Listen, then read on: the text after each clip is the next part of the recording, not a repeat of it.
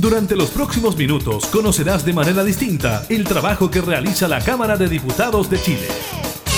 Comienza La Cámara en la Radio, con la conducción de la periodista Gabriela Núñez, en Radio Cámara de Diputados de Chile. La Cámara en la Radio.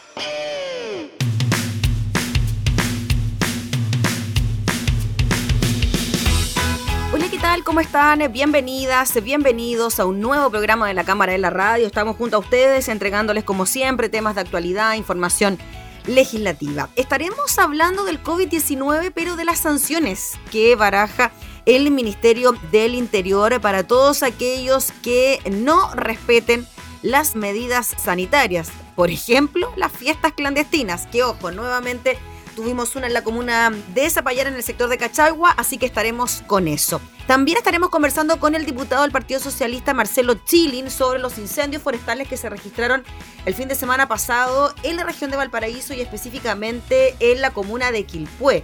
Hay toda una polémica ahí por el uso de suelos, qué pasa con las inmobiliarias, qué pasa con las forestales. Estaremos hablando con el diputado. Además, estaremos contándoles sobre las reacciones frente a esta decisión de Banco Estado de renovar sus tarjetas, sus tarjetas bancarias. Largas filas, aglomeraciones, hay citaciones de por medio al presidente de Banco Estado por medio de la Comisión de Economía para que explique por qué en época de pandemia se están renovando estos plásticos. Y además estaremos revisando el tablero presidencial, claro, en un año netamente electoral Distintas elecciones tendremos durante este año, pero claro, la presidencial sin duda será una de las más importantes. Iniciamos la cámara en la radio.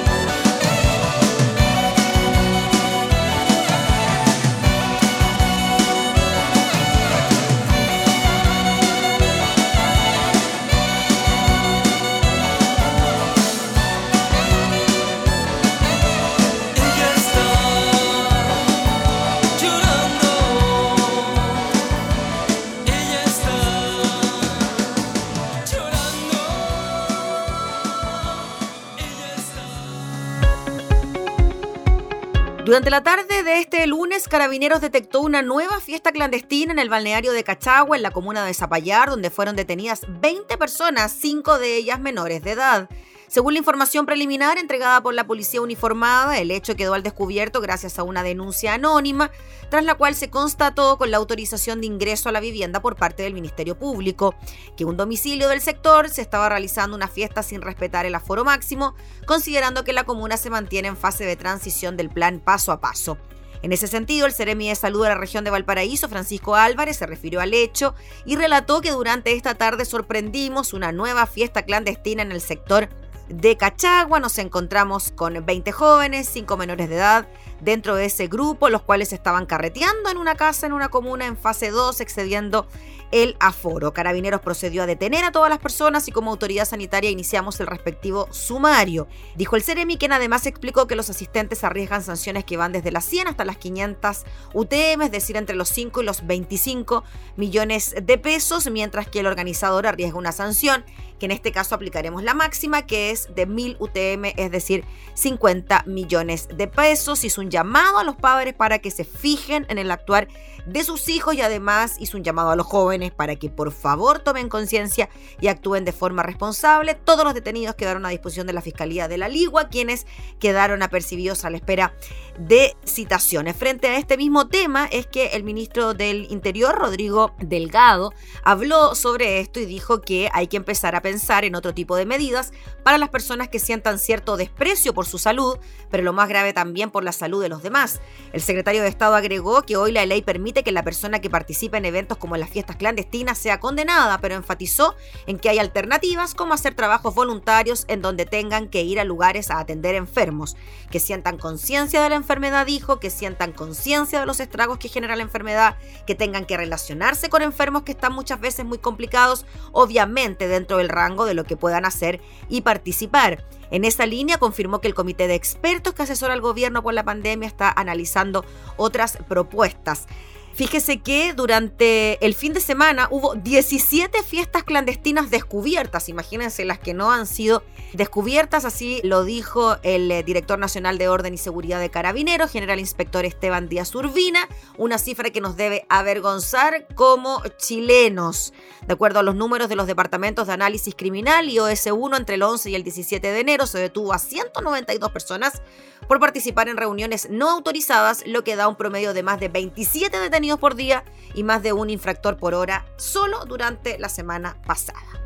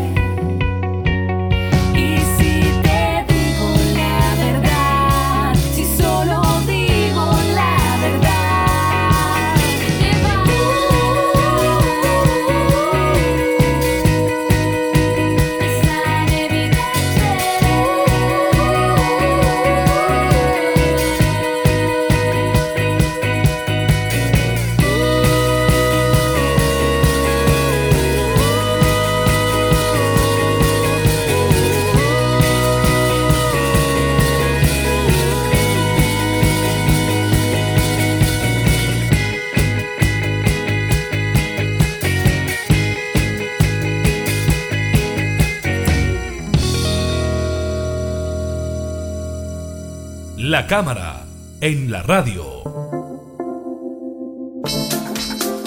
Durante el fin de semana, una serie de incendios forestales se registraron en la región de Valparaíso, siendo una de las situaciones más críticas la registrada en la comuna de Quilpué, donde incluso hubo hogares evacuados por riesgo de estos incendios. Ya se está hablando de la presentación de proyectos de ley que de alguna manera prohíba la construcción de inmobiliarias en suelos siniestrados de alguna manera pensando en que algo de esto pueda ocurrir con la incidencia de estos incendios. Vamos a conversar eh, de este tema con el diputado Marcelo Chilin, él representa al distrito número 6 en la región de Valparaíso, que incluye precisamente la comuna de Quilpué. ¿Cómo está, diputado? Muchas gracias por recibirnos. Hola, Gabriela, buenos días. Gracias a usted Diputado, bueno, me imagino que vivió con mucha preocupación lo que ocurrió durante el fin de semana pasado con esto de los incendios forestales, una gran cantidad de hectáreas consumidas y, claro, lo más preocupante, riesgo de que hogares se destruyeran producto de las llamas. ¿Cómo lo vio usted? ¿Cómo vio usted el manejo de los incendios también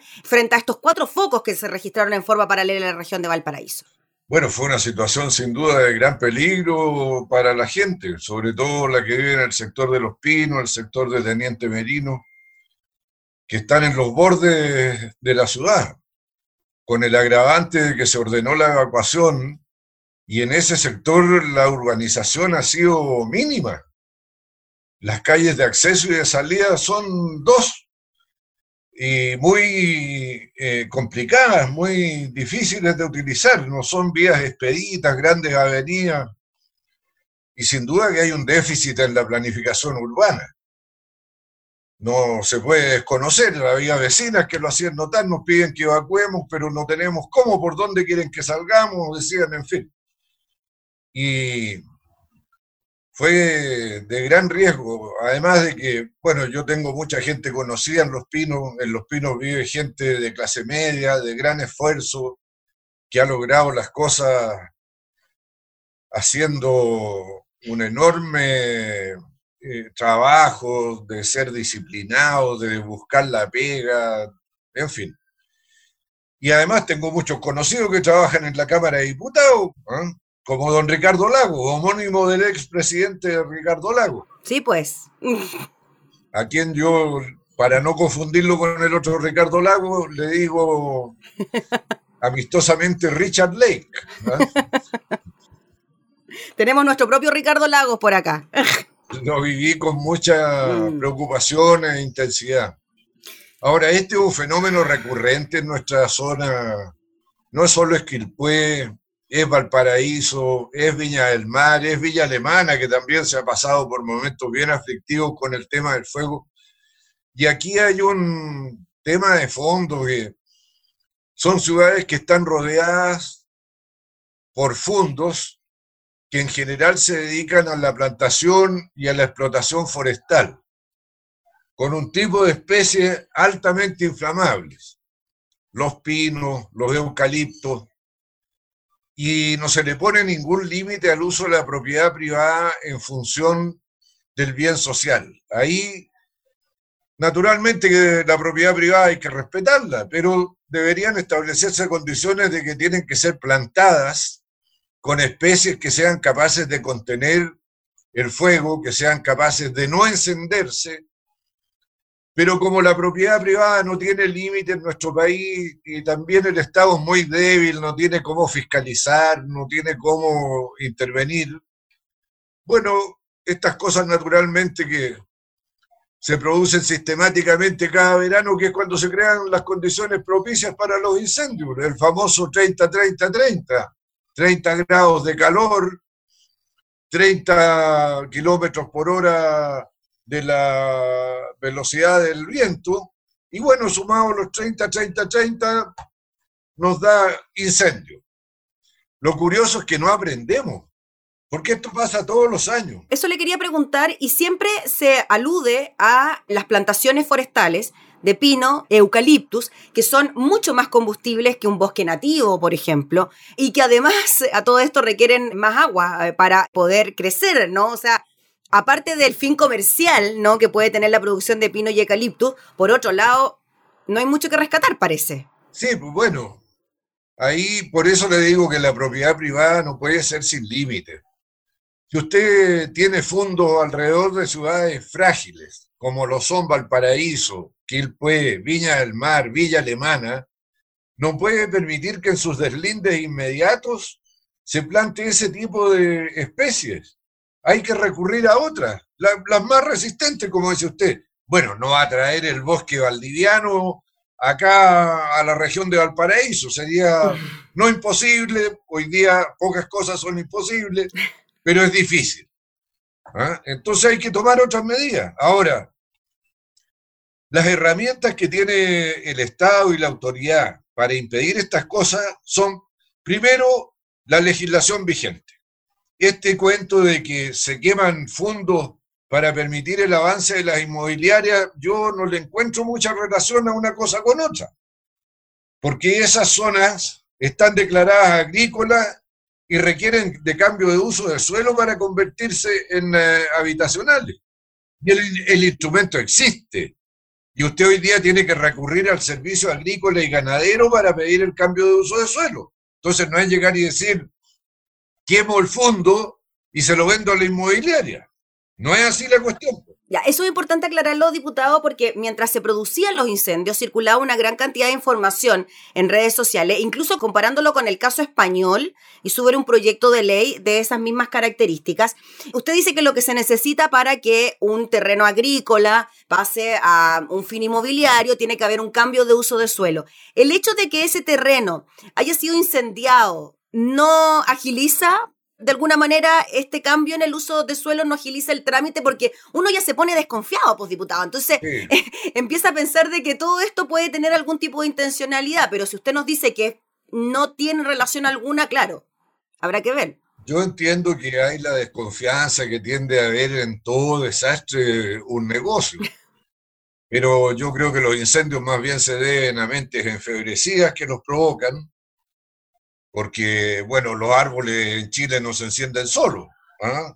Hay lugares de la Tierra donde eso pasa, pero aquí no, pues, aquí se necesita una acción inicial que es obra del hombre y generalmente son desquiciados. ¿ah? Gente que está mentalmente afectada. Yo no, no creo que España sea un buen ejemplo para todo. Yo no traería al Podemos para Chile, por ejemplo, ¿ah? que algunos tratan de imitar.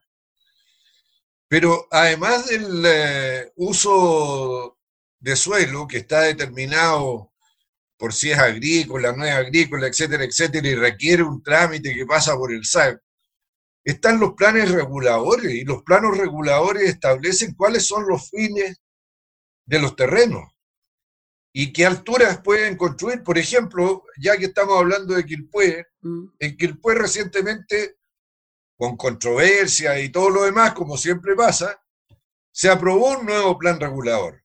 Y el plan regulador establece precisamente que en la zona que continúa hacia el sur, desde Los Pinos, no se puede construir edificaciones en altura. Se pueden construir casas en parcelas, en el mismo fondo, pero no se puede. Entonces, ¿qué van a hacer un cambio porque se incendió? ¿Va a haber un cambio en el plan regulador? No, pues la cosa no es así. ¿Ah? O sea, el que quiera un cambio del plan regulador tiene que acudir a la municipalidad, hacer todo el proceso. Desde luego hay una intervención también del Ministerio de Vivienda y Urbanismo. No, no es...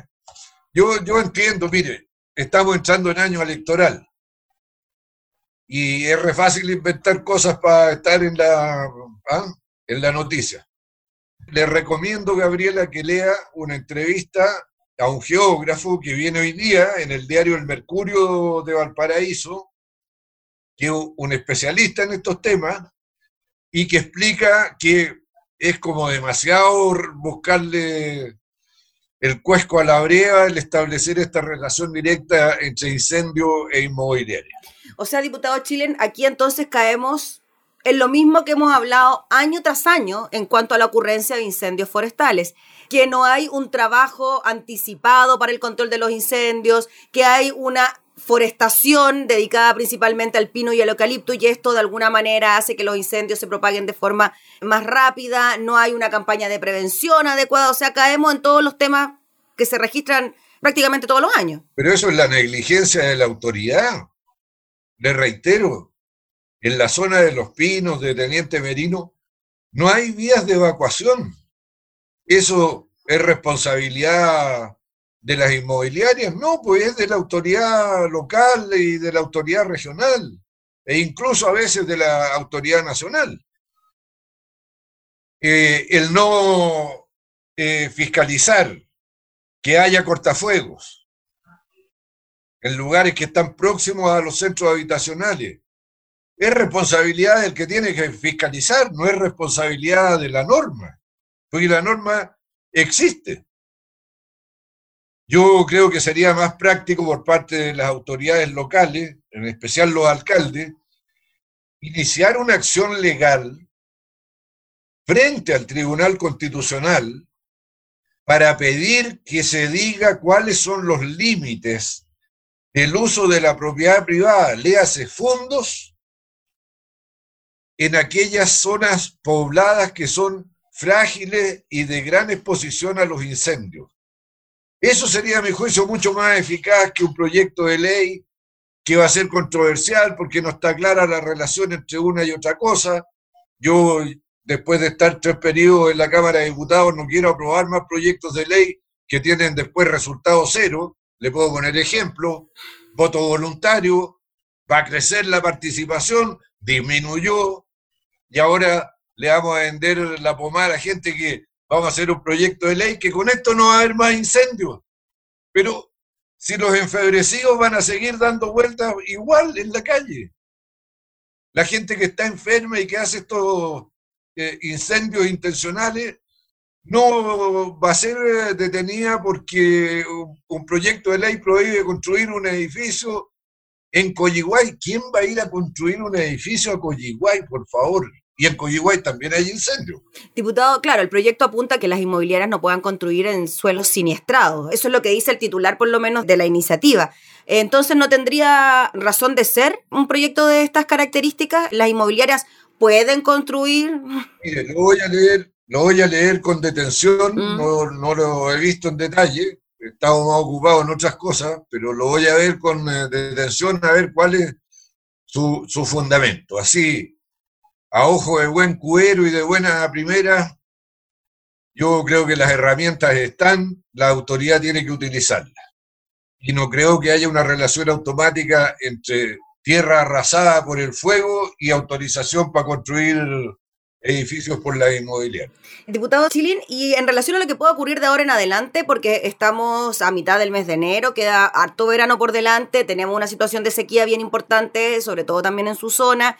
¿Cómo ve usted este tipo de situaciones que suelen registrarse en esta época del año y que siempre vienen de la mano con el riesgo de que los hogares se incendien, que las viviendas puedan resultar destruidas, que se puedan perder vidas humanas eventualmente? ¿Ve usted algún tipo de acción para evitar aquello? Bueno, en la medida que se pueda fortalecer eh, los cortafuegos, aumentar la vigilancia. El otro día nos mostraron, ayer creo que fue, que ahora la Policía de Investigación en Santiago tenía unos drones que volaban 24 horas interrumpidamente y cubrían una enorme superficie de vigilancia. Bueno, si los pudo comprar la Intendencia de Santiago para ponerlo a disposición de la policía en Santiago, ¿Por qué no el gobierno regional hacer una inversión acá para ponerla a disposición de la PDI o de carabineros de modo que se aumente la vigilancia en eh, los lugares que puedan ser objeto de, incendio. Y en cuanto a la CONAF, diputado, con esto ya, ya terminamos, ¿usted cree que está el debe, que le faltan recursos, que no tiene las espaldas necesarias para de alguna manera poder controlar este tema? Desde que fue a Aarón Cavieres, director de la CONAF en el gobierno de la en el último gobierno de la presidenta Bachelet, la CONAF se ha fortalecido enormemente en medios, en recursos humanos, recursos materiales. Siempre se puede esperar que sea más, pero no creo que ahí esté el problema. Además, quiero destacar, Gabriela, que en el incendio de Quilpué la respuesta fue contundente y oportuna, si no estaríamos hablando de otra cosa hoy día. ¿Ah? Entonces, respecto de la eficacia de la respuesta, mm. yo creo que, claro, igual pasamos miedo, el susto, el pánico, pero no, no llegó a lo que pudo haber llegado. ¿ah? Acuérdese del incendio del 2014 de Valparaíso, ¿ah? no llegamos a eso, afortunadamente. Afortunadamente. Y fue por la respuesta. Sí, eso se debe rescatar eh, también. Y por supuesto la constante labor de bomberos diputados, que siempre están ahí en caso de, de cualquier cosa, digamos. Claro, pero no basta con pensar en la respuesta, hay que prevenir. Mm. La prevención pasa por ponerle obligaciones a los fondos que colindan con las zonas de riesgo. Limitar la propiedad privada en su uso, no en su posesión. Hacer efectivo las leyes que regulan qué terrenos son agrícolas, qué terrenos son eh, urbanos para residencia. Hacer efectivos los planos reguladores eso es lo que corresponde hacer. Todo lo demás, el proyecto de ley, si es que se aprueba, que a que hace alusión usted, va a estar cuándo? ¿Para el próximo año? Cuando vamos a estar entre medio de discutir la nueva constitución, de elegir las nuevas autoridades, el nuevo parlamento. A lo mejor el que presentó proyecto de ley no va a salir reelegido, está lleno de incertidumbre Y ya para cerrar, diputado, una buena fiscalización en estos fondos que colindan con zonas urbanas y que de alguna manera se dedican a la práctica forestal, ahí también está la clave, ¿no? Poder de alguna manera hacer una buena fiscalización y controlar que las cosas se hagan bien. Exactamente, y tanto en Valparaíso como en, en, en Quilpué las zonas expuestas al riesgo de incendio tienen que tener vías de evacuación expeditas. En Valparaíso ocurre lo mismo. Afortunadamente, hasta aquí, escucha, no me gusta decir esto porque es como cantar victoria antes de tiempo, pero hasta aquí Valparaíso, a pesar del incendio de las cuatro casas del otro día, va bien. ¿ah? Pero en los dos lados, cuando llega el drama, no hay cómo evacuar. Y la autoridad local debería preocuparse de eso, junto con la autoridad regional. Muy bien, pues diputado Marcelo Chilin, le agradecemos enormemente por eh, clarificarnos muy bien este tema y por relatarnos lo que ocurre en su zona con esto que tanto nos preocupa. Así que muchas gracias por su tiempo, que esté muy bien. Gracias a usted, Gabriela. Y lea la entrevista que le... La voy a leer. El Mercurio de Valparaíso. Muchas gracias. La voy a leer. Muchas gracias, diputado. Que tenga buen día. Buen día. El diputado Marcelo Chilin hablando sobre los incendios forestales que se han registrado en los últimos días en la región de Valparaíso.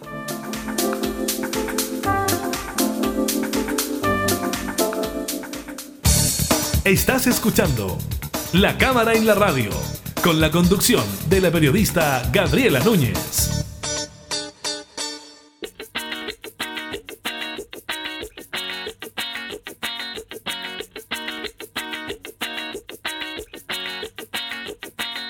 ¿Cuál es la máxima de tu corazón? Que me tiene acostumbrado a pedirte perdón cuando yo te fui a pedir el sí, con chocolates, almendras, avena y miel te mentí.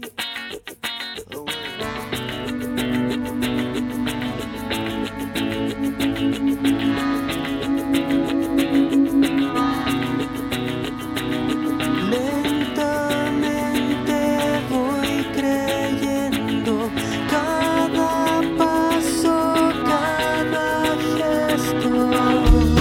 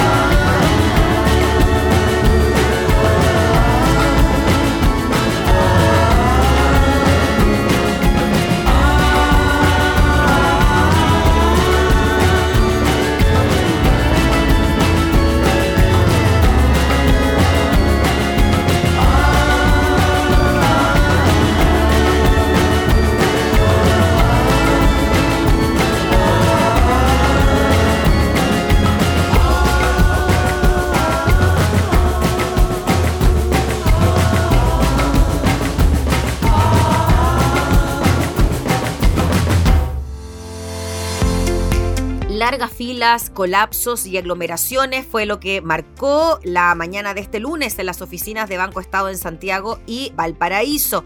La razón, el llamado de la institución a sus clientes a cambiar de forma presencial la actual tarjeta a otra con chip. La convocatoria del organismo provocó que estos se agolparan en las sucursales, provocando que se olvidara la máxima de respetar el distanciamiento físico por la pandemia, provocando escenarios propicios para la diseminación del SARS-CoV-2. Claro, también había preocupación sobre las comunas que podían entrar a cuarentena por lo tanto, muchas personas han llegado a inicios de esta semana a tratar de cambiar estas tarjetas. Debido a los efectos que provocó el cambio de tarjeta cuestionada por los usuarios y que tienen a la entidad en Trending Topic, es que el banco decidió que el proceso sea paulatino y que se extienda hasta diciembre de este año.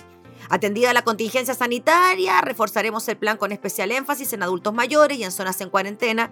Por ello, no es necesario que nuestros usuarios vayan inmediatamente a nuestras sucursales Banco Estado y Banco Estado Express. Además, aseguró que siempre velaremos por la seguridad y por la salud de nuestros clientes, por lo que informaremos en los próximos días un plan ordenado para el cambio. Según la institución financiera, el cambio de tarjeta por otra con chip obedece a evitar clonaciones y posibles delitos, proceso que desde 2019 iniciamos con un plan de renovación paulatina de cuentas RUT de banda magnética a chip. Bueno, frente a este tema es que el CERNAC envió un oficio a Banco Estado para saber más sobre el plan de modernización anunciado por la entidad. Esto a pesar ah, de que el propio banco manifestara hoy que por temas de seguridad sanitaria se buscaba que el cambio fuera presencial, pero gradual. Claro, usted de todas maneras tiene que ir al banco en un año de pandemia, aunque el plazo sea hasta diciembre, no deja de ser eh, cuestionable de alguna manera. Se trata de un plan ordenado para el cambio antes señalado. Banco Estado siempre velará por la seguridad, fue lo que dijo la institución. Cabe recordar que la razón esgrimida por Banco Estado para la modificación del plástico se debe a la baja actividad de las tarjetas que se encuentran solo con banda magnética, por lo que los clientes deberán cambiar a la modalidad con chip de pago sin contacto. La Cámara de Diputados, eh, la Comisión de Economía, también tomó cartas en el asunto y decidió invitar al presidente de la entidad, Ricardo de Tesanos, para conocer los detalles del proceso. Quien habló fue uno de los integrantes de la instancia, jefe de banca del PPD, el diputado Raúl Soto. Hemos citado al presidente de Banco Estado, a la Comisión de Economía, para pedir explicaciones por esta situación y ojalá poder revertirla.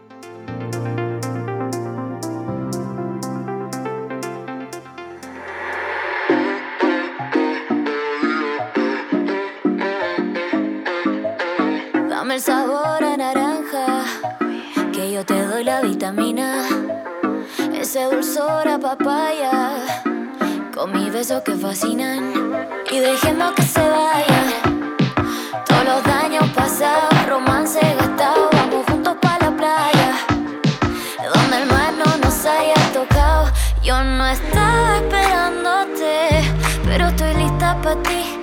Lista pa' ti, no estaba buscándome, pero estás listo pa' mí, listo pa' mí, no estaba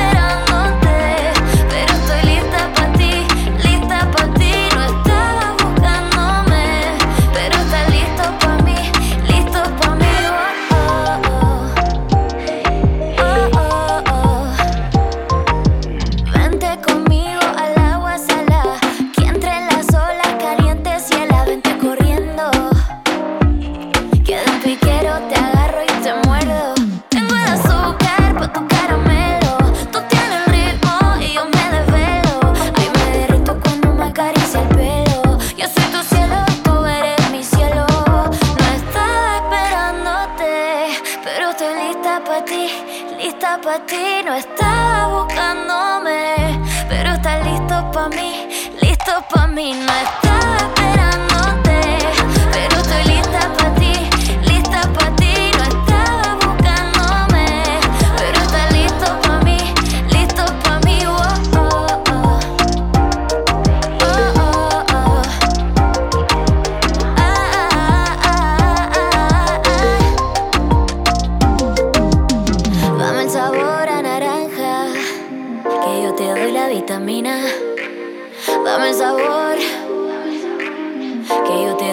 doy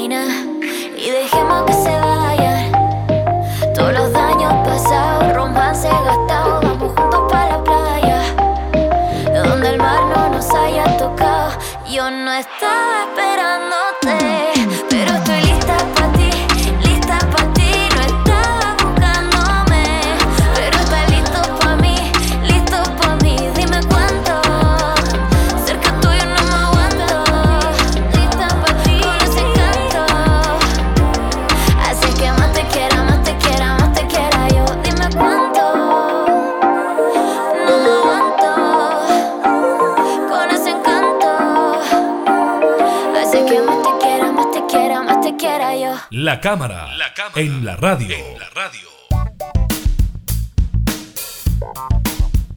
El último fin de semana dejó varios cambios en el tablero presidencial, mientras algunas figuras han desestimado sus postulaciones, otras han ido cobrando fuerza. Y pese a que aún faltan meses para las primarias de julio, el primer hito de la competencia por llegar a la moneda es la lista de aspirantes y esta ya es bien larga. El punto de inflexión lo marcaron los senadores Felipe Cast y José Miguel Insulza, Evópoli PS, quienes el sábado anunciaron que no serán precandidatos para la elección presidencial en Chile, abriendo distintos escenarios en sus partidos. Esto lo dijeron en una entrevista publicada en el Mercurio el fin de semana.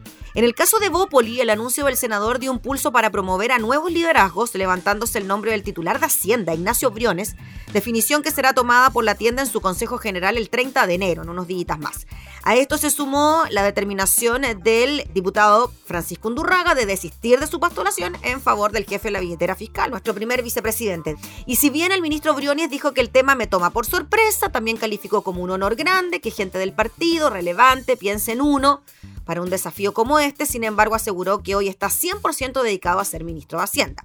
Como sea, la colectividad dicen que el titular de Teatino 120 le estoy pensando bien en serio y que de ser ratificado en el Consejo General será porque está realmente disponible para emprender este desafío. Pero no es la única carta, también siguen sobre la palestra nombres como la ministra de Transporte, Gloria Hood, el diputado Luciano Cruzcoque, pero claro, ninguna carta bien definida. Aparece en el portal de MOL, en el caso de RN, su directiva aprobó ayer por cinco votos contra tres mantener para este sábado 23 de enero la nominación del candidato presidencial del partido, el cual se realizará durante el Consejo General convocado para ese día. En la ocasión se medirán el senador Francisco Chaguán, quien inscribió su candidatura el pasado 8 de enero, y el ex ministro de Defensa, ex diputado Mario Desbordes. Este último formalizará ya su candidatura durante esta semana. Hay que recordar que el también ex timonel y ex diputado fue proclamado a fines de diciembre como el candidato presidencial del PRI, lo cual le asegura su participación en las primarias del oficialismo. Pese a ello, buscará ser nominado también por Renovación Nacional y representar a ambas tiendas en la primaria, todo esto en medio de un convulsionado panorama interno en la colectividad. Pero en caso de que alguien lo plantee, el Consejo de Rehén además podrá abordar la posibilidad de dar libertad de acción a aquellos militantes que quieran apoyar a un candidato independiente como Sebastián Sichel, que también ha sonado como carta del oficialismo. En lo que respecta al expresidente de Banco Estado, hace semanas que está desplegando su opción y aunque en un inicio se daba por hecho que iría a la primaria de Chile Vamos con la invitación de los cuatro partidos del bloque, hoy aquello no está tan claro. Desde su entorno han hablado de que si no están las condiciones podría ir directo a la primera vuelta presidencial, algo que ya decidió en su caso el presidente del Partido Republicano, José Antonio Cast. Y aunque la UDI ha decidido que tomará la definición presidencial después de las elecciones del 11 de abril, el gremialismo ya cuenta con dos nombres en sus filas, uno de ellos el alcalde de Las Condes Joaquín Lavín, quien optó por no repostular al cargo para concentrarse en su carrera presidencial y desplegarse sin problemas. A este se suma la alcaldesa de Providencia, Evelyn Matei, que si bien repostulará al cargo, ha manifestado su interés de postular a la moneda. No obstante, el domingo en el programa Mesa Central de Canal 13 expresó que hasta ahora es candidata a la reelección, siendo posible que vaya a una primaria, puedo ir o no a una primaria, o puedo ganar o perder la primaria, puede que sea alcaldesa los próximos cuatro años, o puede ser que me toquen responsabilidades más altas. Nos vamos al otro lado. ¿Qué pasa en la otra vereda?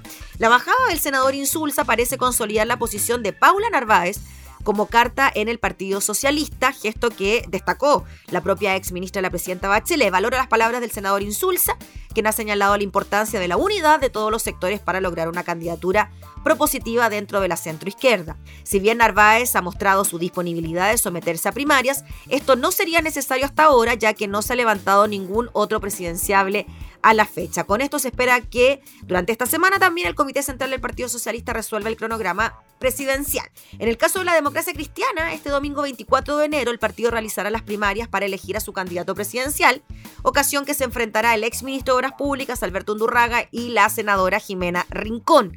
Entre ambos surgirá la carta que representará a la Falange. En el PPD, en tanto, también se preparan para su primaria el 31 de enero, en el cual se medirán el ex ministro Francisco Vidal, el ex diputado Jorge Tarud y el timonel Heraldo Muñoz. Así que esa es la carta que tiene el PPD, el Partido Radical, ya proclamó a su presidente Carlos Maldonado para participar en una eventual primaria de la oposición.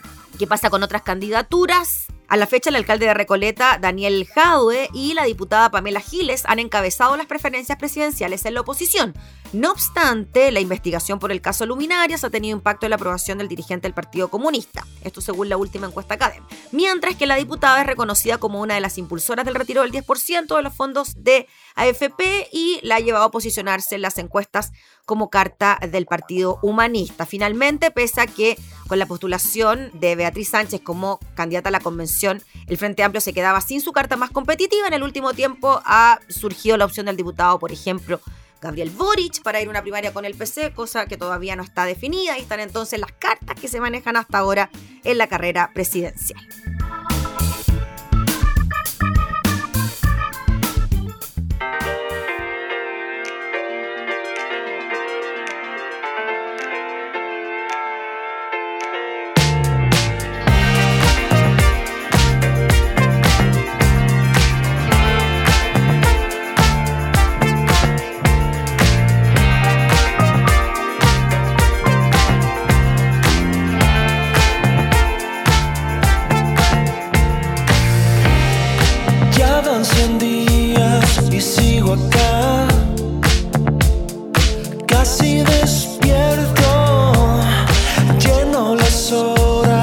so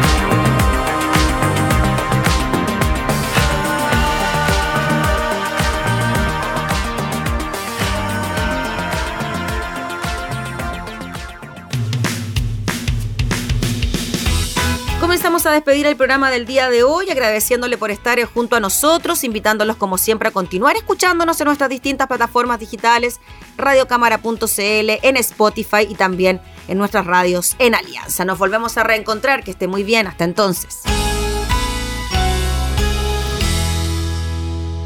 Hemos presentado La Cámara y la Radio. Una mirada amena a la agenda de trabajo de los diputados.